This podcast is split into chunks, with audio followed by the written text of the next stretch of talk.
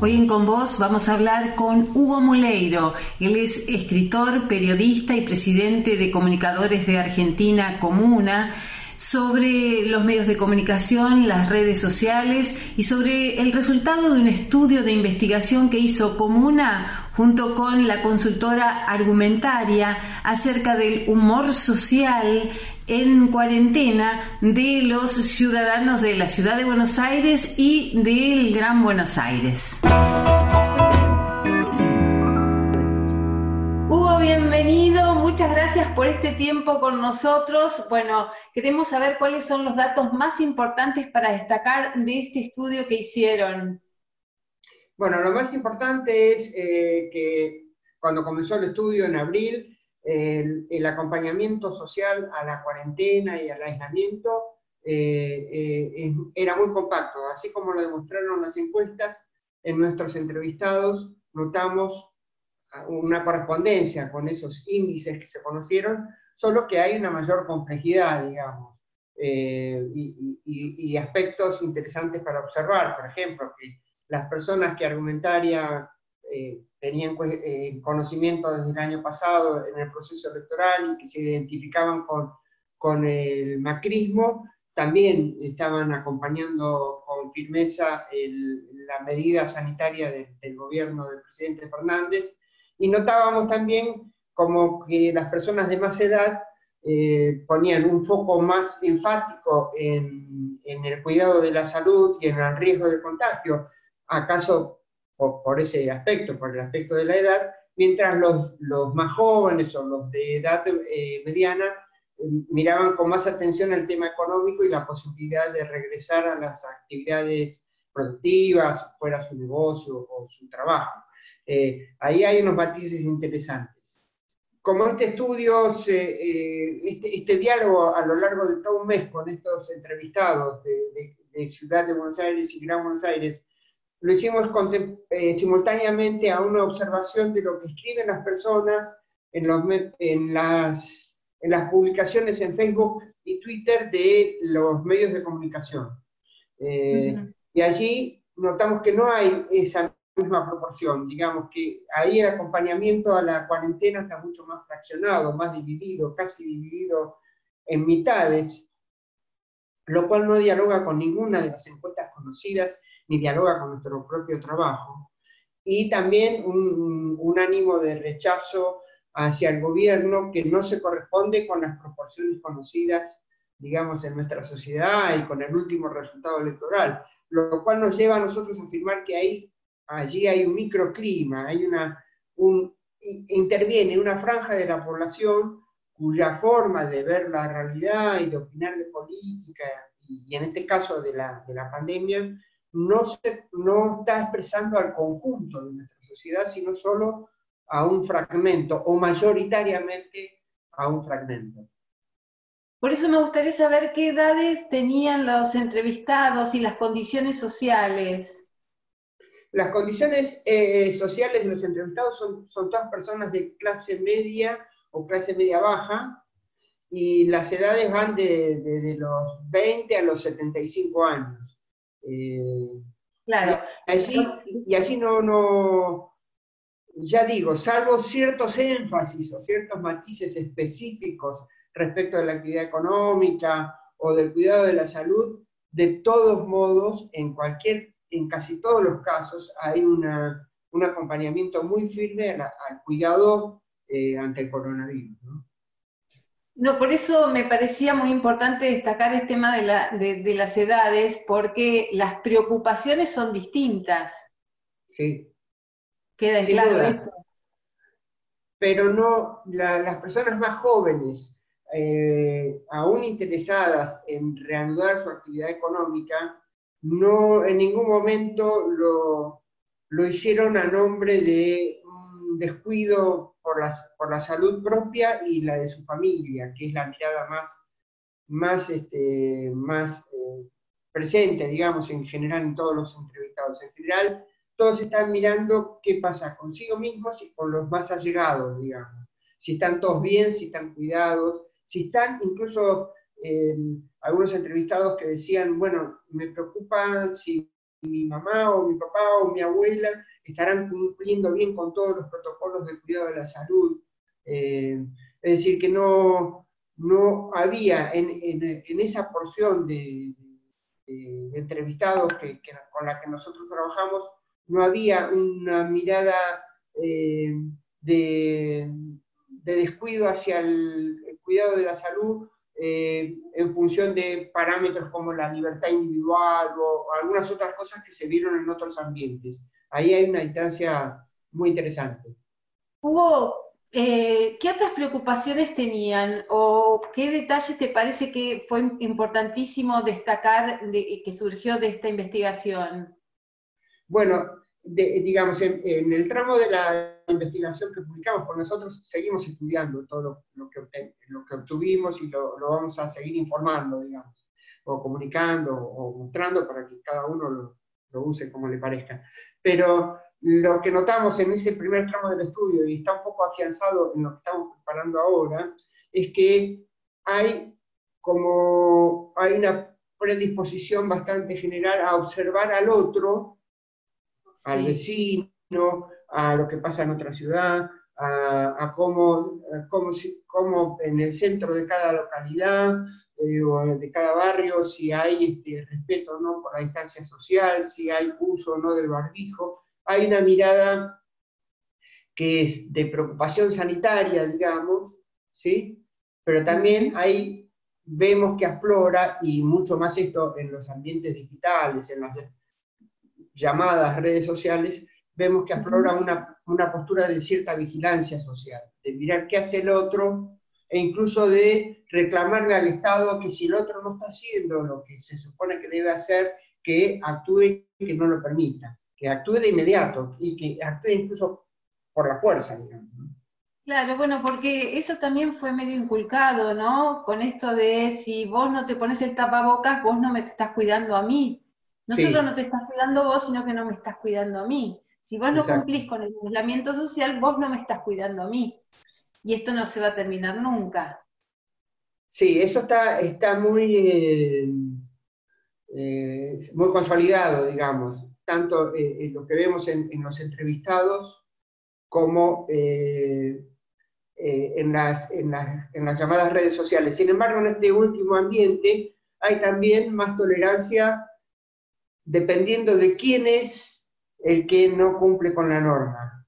Por ejemplo, si nosotros vimos durante mayo una noticia de una fiesta en, una provincia, eh, publicada en, Facebook y, Twitter por medios de los llamados nacionales, digamos, y detrás de esa noticia, que tenía una foto eh, de, digamos, de no respeto al aislamiento, había una catarata de pronunciamientos de condena algunos muy duros y muy crueles, pero crueldad de verdad, como decir, bueno, ojalá se contagien y, en ese caso que, que, no le den el respirador, digamos, que es un, ah. es, un extremo de crueldad fuerte, ¿no? Exactamente. Eh, y eh, me gustaría saber el tema del rol del Estado eh, dentro de la encuesta, si hubo algo que tenga que ver con el rol del Estado, del Estado presente.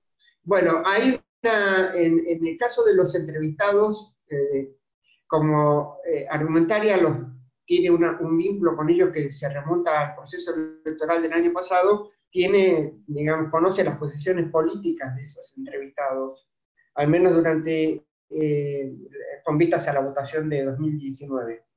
Y ahí lo que notamos es que los, las personas que se identificaban con, con bueno, con la candidatura del presidente Macri, con ese sector político, eh, y que por lo común solían expresar que no eran prescindentes de las políticas públicas para su economía personal o familiar o para su negocio, su pequeño negocio, esa posición ahora varió, digamos, y, están asumiendo que el único que puede, en, medio de esta crisis que es mundial, es la economía del mundo la que se derrumba, eh, en medio de esta situación, el único que le va a poder dar algo y ayudarlo en algo a, atravesarla y después recuperarse es el Estado. No hay, no, ahora no, nadie está diciendo, digamos, en, este, en, este ambiente, en estos ambientes que nosotros vimos, nadie está diciendo, bueno, las fuerzas del mercado van a restablecer los equilibrios y vamos a, y todos vamos a salir adelante gracias a la libertad económica. No, no, no.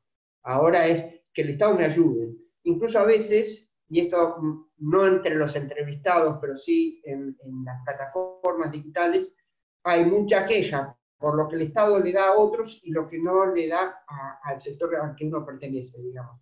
Ahí eso es preocupante y porque habla de una especie de competencia social, ¿no? Sobre todo de sectores medios que dicen eh, todos los subsidios para los vagos, para los que no trabajan, etcétera, etcétera. Y para mí, que yo pago los impuestos desde toda la vida, no estoy recibiendo nada o recibo poco, que es una opinión un poco también contaminada o determinada por cierto antiperonismo, uno podría pensar en eso, ¿no?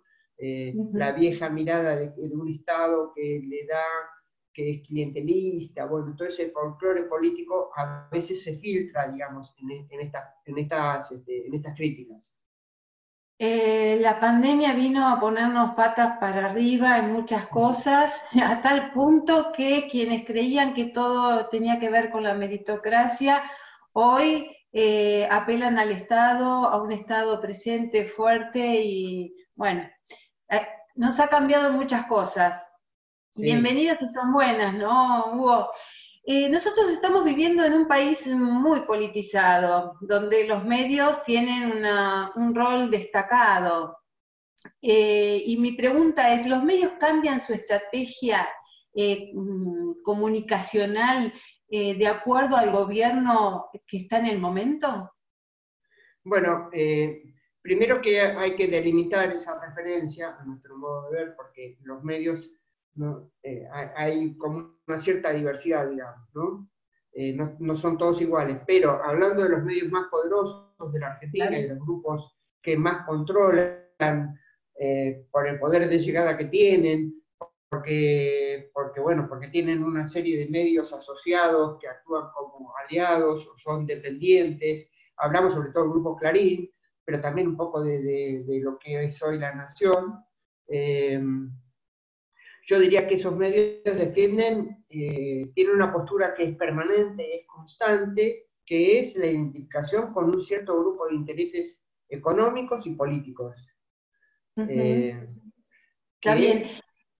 Que está, digamos, determinado por las tendencias económicas de, la concentración capitalista que, que, que atraviesan a todo el mundo. Digo, hoy en Clarín uno no encuentra al, viejo diario desarrollista de hace 30 o 40 años que, estaba más asociado a las industrias y, daba como una reivindicación, digamos, de un modelo de desarrollo nacional. Hoy en las páginas de Clarín eh, el discurso dominante es, el discurso del capitalismo financiero digamos. y, por eso, toda la, por ejemplo, si uno lee la cobertura de la renegociación de la deuda que encabeza el presidente Fernández, uno ve constantemente representados los intereses de los acreedores externos.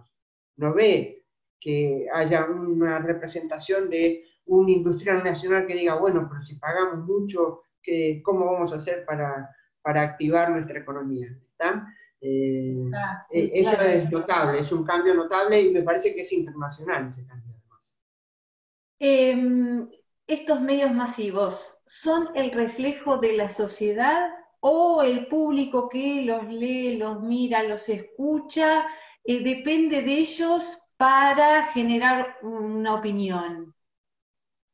Es un, es un, un ida y vuelta, digamos. En primer lugar, lo que, lo que nosotros eh, podemos afirmar hoy es que estos medios representan a una parte de la sociedad eh, y que hay momentos en que representan a un núcleo muy duro de la sociedad, que es un núcleo em, que presume de liberal, digamos, y digo presume porque es liberal para algunas cosas, pero para otras no, ¿no? Eh, que es bueno, que está contra el mal llamado populismo, que mm, no, no, no, está ni cerca del peronismo. Eh, ahí hay un núcleo duro, que tal vez podríamos electoralmente decir es el 20, el 25, el 30%, que se siente bien abastecido por, eh, por este sistema de medios, y por sobre todo por los medios que tienen la posición dominante y los que establecen un poco la agenda, de lo que hablamos todos los días todos, ¿no? Y todas. Eh, y, ahí hay una porción de la audiencia que tiende a repetir algunas cosas que se ven en esos medios de comunicación.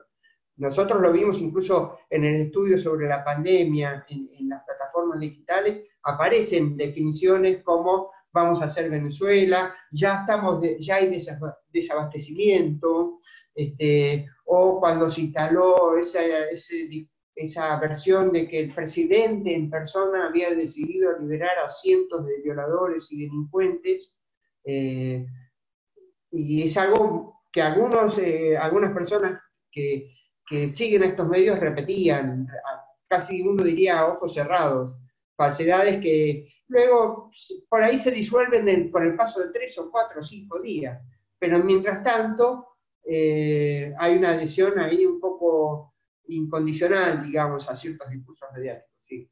sí, que además es muy difícil después de desenredar o de decir la verdad. Sí, en general, bueno, la estrategia de los medios es olvidar aquello que instalaron a sabiendo de que era una falsedad. Eh, no es que vuelva, o sea, hoy uno no va a encontrar un, análisis del tema de la política de la justicia y las cárceles y su situación, y, que no eran liberaciones, sino que eran prisiones domiciliarias, y que el presidente no, había tomado una decisión, sino que eran, era el sistema judicial el que estaba atendiendo esa cuestión, digamos, ¿no? Eh, no eh, hoy el tema ese está olvidado, ya ni nadie se acuerda de la jueza que participó de la operación y dijo van a salir 196 violadores, que después este, se tuvo que corregir diciendo no, yo no dije eso. Bueno, pero todo eso se, pierde en una nebulosa, digamos. Hoy... Eh, nos, confunde también a la sociedad de alguna manera. Totalmente, totalmente. Porque hay personas que hoy, cuando eh, de la oposición, ¿no? que intervienen en las plataformas, detrás de una noticia de Clarín o de La Nación o de Radio Mitre, eh, y repiten alguna de esas cosas que se fueron instalando y que de las cuales los medios ya no se ocupan, pero las personas las tienen presentes. Entonces, eh, siguen diciendo, sí, eh, este gobierno que quiso, que liberó a cientos de, de delincuentes, y eso nadie lo puede eh, nadie lo puede certificar, eso no ocurrió, pero se sigue repitiendo. Exactamente. Eh, Hugo, ¿las redes sociales se nutren de los medios masivos de comunicación o los medios masivos de comunicación se nutren de las redes sociales? Se dan las dos cosas. ya, bueno, está comprobado que los, aquel que quiera comunicar algo debe tomar entre su menú de acciones, digamos, eh, a lo que llamamos las redes sociales, que en realidad son eh, empresas multinacionales que nos ofrecen una plataforma en la que nosotros entramos por, todos digo, los ciudadanos y las ciudadanas, ¿no? Entramos por una necesidad X, eh, y, pero esas plataformas siguen siendo gobernadas por, por esas empresas.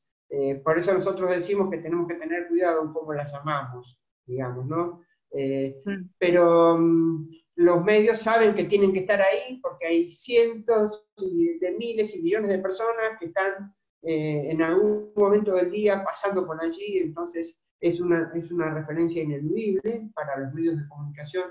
Y a su vez, los medios de comunicación les, sirve, eh, les sirven estos ambientes para ver el propio impacto de su accionar y para, para, digamos, tener una mirada sobre lo que llamaríamos una especie de conversación social. También los actores económicos y políticos saben que tienen que estar allí para, para darse a conocer, para fijar agenda, para discutir. Eh, y, y, y, todo esto potenciado por el, periodo de aislamiento, ¿no? Eh, Absolutamente. ese recurso, el recurso de la escena social está hoy en, en pantallas. Entonces, eh, eso potenció, digamos, igual no es una tendencia que le, le, debamos atribuir a la pandemia y al coronavirus. ¿no? Hace mucho que en, casi todo el mundo capitalista la tendencia es al enclaustramiento dentro de las cuatro paredes propias eh, eh, eh, y, derivar, digamos, la, acción en, el campo social y político, en el cultural y en muchos otros, a, Internet, digamos, a las pantallas, a las plataformas. Es muy anterior al coronavirus eso. Y las redes sociales cumplen como diferentes roles, ¿no? Eh, Twitter viene a ser el lugar donde nos podemos desinhibir y a veces hasta escribimos y no tenemos límites. Sí, ahí eso en el estudio que hicimos con la argumentaria de comuna lo notamos mucho. Eh, hay, eh, como por ahí citamos un rato antes, pero hay una serie de expresiones hacia los demás, hacia los que no actúan como yo quiero que actúen, eh, o por su identificación política, incluso por su color de piel o por su aspecto. Hay expresiones muy condenatorias y muy duras, muy severas, que no se corresponden en una entrevista que, uno, que, una consultora le hace a un ciudadano.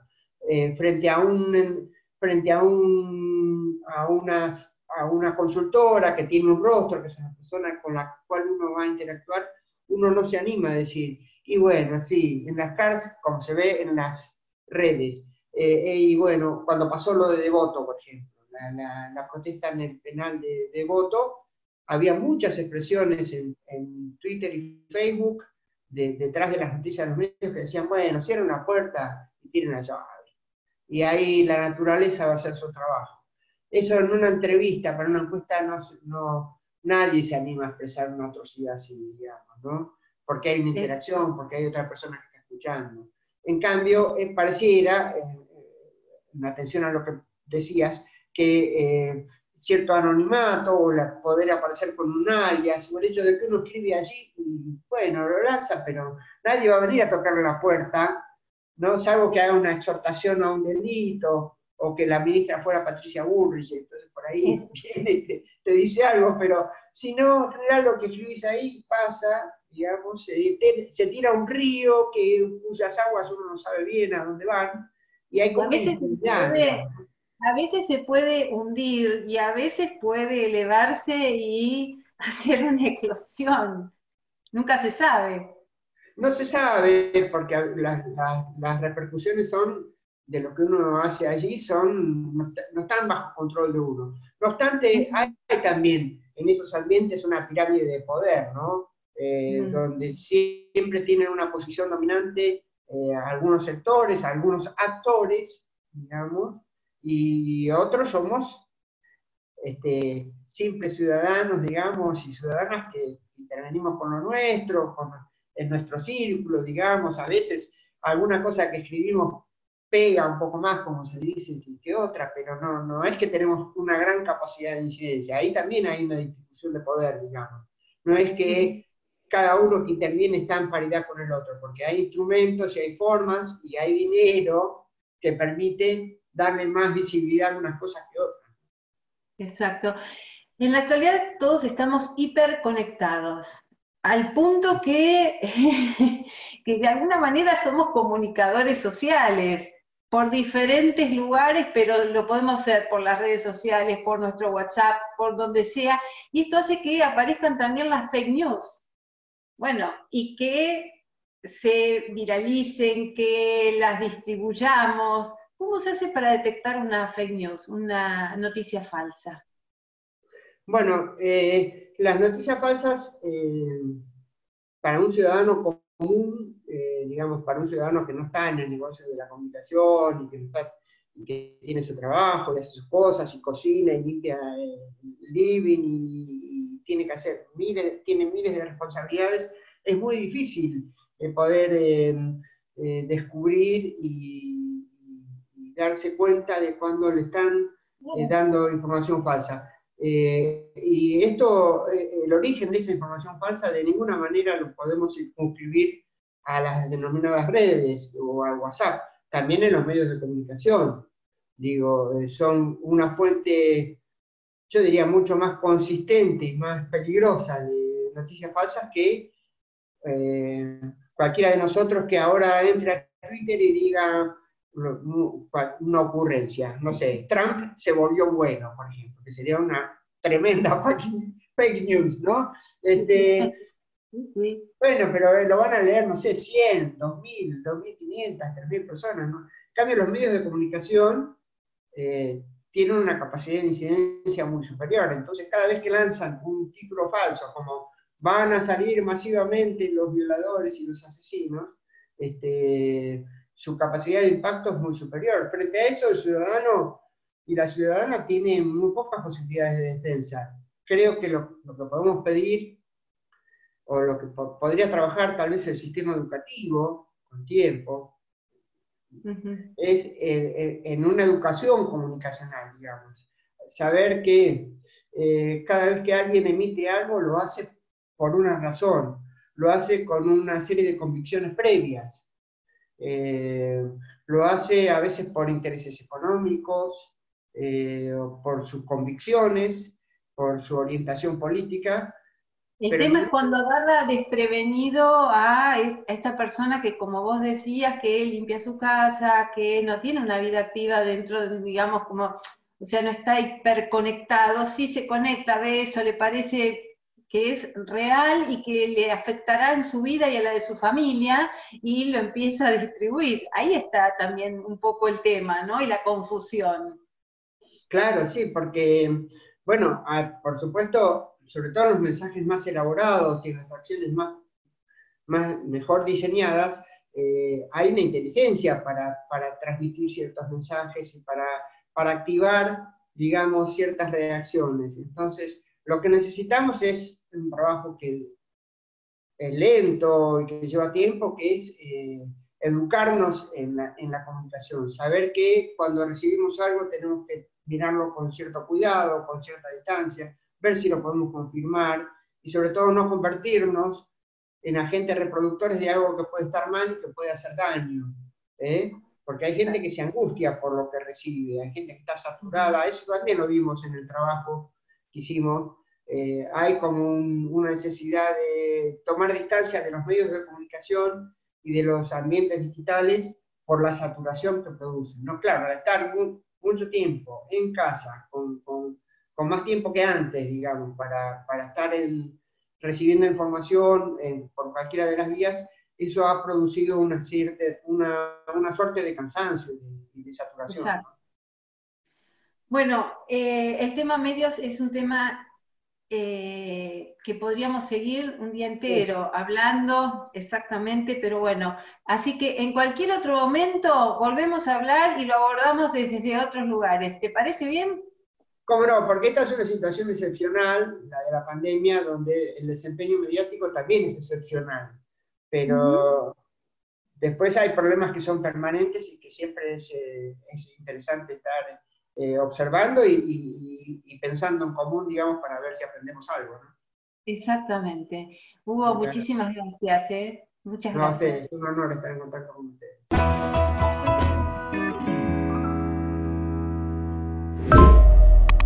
Esta fue una producción de la Secretaría de Prensa de Apuba.